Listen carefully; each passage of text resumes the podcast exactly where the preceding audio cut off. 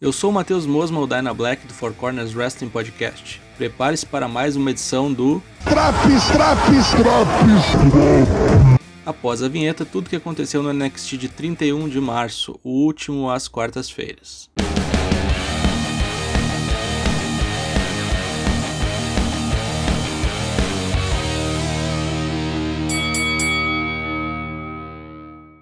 Roderick Strong enfrenta Cameron Grimes para abrir os trabalhos da noite. A luta é uma espécie de revanche da semana anterior, onde Cameron ficou enchendo o saco de Strong no vestiário, dizendo que queria reformar a Undisputed Era, e Rodrigão desceu-lhe a porrada. Os dois fizeram um excelente combate, o melhor da noite, e a vitória ficou com Grimes após distrair Strong com uma braçadeira da Undisputed Era que ele puxou da sunga. Depois do combate, Roderick Strong deixa as dependências do Performance Center e diz que chegou, deu pra bola, acabou, se fini, morreu às quatro da tarde, vazou, se foi, PT saudações, ou Ari, fui. São exibidos os vídeos hypando a luta de Tommaso Ciampa e Walter e também os treinamentos de Karrion Cross para enfrentar Finn Balor no Takeover. O legado dele fantasma vai ao ringue e Santos Escobar corta uma promo fazendo um desafio aberto a quem quiser enfrentá-lo. Quem aceita é Tyler Breeze, que desempenha um bom papel de desafiante do nobre traficante. Uma luta boa, embora rápida, que terminou após Tyler ter que enfrentar o legado do fantasma inteiro, causando distrações e muita crocodilagem contra o príncipe da beleza. Phantom Driver, 1, 2, 3, vitória de Santos. Logo após a luta encerrar, o pessoal do MSK veio salvar Tyler Breeze, que estava tomando uma verdadeira sova do legado. No telão aparecem os Grizzly Young Veterans, falando uma pá de bosta para promover a luta tripla pelo título de duplas no Takeover, onde enfrentarão o MSK e o legado dele fantasma. The Way é entrevistado nos bastidores, Gargano tá com o cu na mão sobre a Gauntlet Match da noite 1 do Takeover, onde o vencedor vai enfrentá-lo pelo título norte-americano na noite 2. Austin Theory diz para ele ficar tranquilo, já que vai vencer essa porra, e na noite 2 eles vão fazer o Finger Poke of Doom, para quem não está muito familiarizado com o termo, o Finger Poke of Doom foi um insólito momento que ocorreu na WCW em 99, protagonizado por Hulk Hogan e seu amigo Kevin Nash. Hogan encostou um dedo em Kevin Nash, que desmaiou no tablado e foi pinado por Hogan para ocorrer uma troca de títulos na crocodilagem para NWO. Não é à toa que a WCW foi para casa do caralho um ano depois, né? Olha a merda que era isso. Falando em The Way, Indy Hartwell e Kent Ray lutaram contra Didi Dolan e Zeda Ramir vencendo facilmente. Depois do combate, chegam Shotzi Blackheart e Ember Moon, aceitando o desafio lançado pelas Hills para uma luta no Takeover. Shotzi manda até um míssil de seu tanque nas tetas de Indy Hartwell que fica putaço. Prestes a ir para o seu combate contra Zoe Stark, Raquel Gonzalez é interrompida por Yoshirai que vai tirar um sarro da grandona. Nisso, Dakota Kai chega e começa uma confusão que termina com Yoshirai se dando mal. Uma vignette de um cachorro é exibida. Ninguém entende muito bem, mas na sequência mostra que aparentemente o cachorro tem dona, e a dona usa umas botas de salto alto e se chama Frankie. Aparentemente é Taya Valkyrie, a nova contratada do NXT, que fará sua estreia no dia 13. Como disse a Vignette, te vejo dia 13.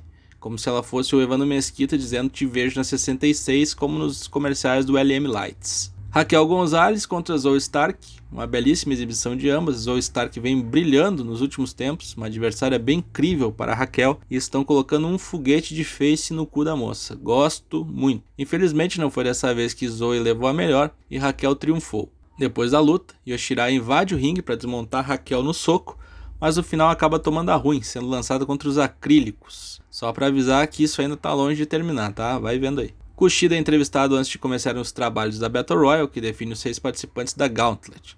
Ele é interrompido por Pete Dunne, que ficou puto pelo japonês declarar o melhor wrestler técnico do mundo. É exibido um arquivo confidencial, bicho, com Kyle O'Reilly e Adam Cole, mostrando toda a trajetória de ambos, desde a amizade da juventude, passando por todas as federações até chegar ao NXT. Um belo trabalho de edição e um hype cada vez maior para o combate de ambos no Takeover. Esperamos que não seja pataquada de cinematic e seja um clássico no ringue. Case é Catanzaro e Kaden Carter contra Mei-In e Zali. Aparentemente seria a estreia em ringue da entidade Tianxia, mas vai ficar para próxima, tá bom? Zali luta sozinha contra a dupla face até que Kaden Carter comete a burrice de ir tirar satisfações com Mei-In na rampa de entrada. A vilã dá uma baforada, bro, na cara de Kaden após a mesma ter sido estrangulada. Vixe Maria. No ringue, Zali finaliza Case com um belíssimo roundhouse kick como se fosse o Kamen Rider Kabuto da China. Mais treta com Yoshirai e Raquel Gonzalez, eu falei que não ia acabar. A japonesa pega a Raquel na crocodilagem, atacando por trás, enquanto sua adversária era entrevistada. Raquel se vinga jogando Yoshirai contra uma parede que arrebenta e a japonesa se fode toda. Parecia a cena do Charivan. Puta que o pariu. Essas duas vão destruir o Performance Center inteiro nesse programa. Uma promo de Champa para hypar o combate contra Valtinho, assim como o Balor dá uns recados para Karrion Cross, cuja batata vai assar no main event do Takeover. Já no main event dessa noite, apenas 11 participaram da Battle Royale. Roderick Strong não apareceu, ele foi embora mesmo. As rivalidades ficam bem aparentes no ringue, os primeiros eliminados são Jake Atlas, Tyler Rust e Austin Theory, que estavam aí só para fazer número sobraram oito. Os dois próximos eliminados estarão fora do Gauntlet, então atenção, eles são Kushida e Pit Dunne, que se engalfiam, se eliminam e vão lutar solo na noite 1 do Takeover, graças a Deus. Sobraram seis, todos estão classificados.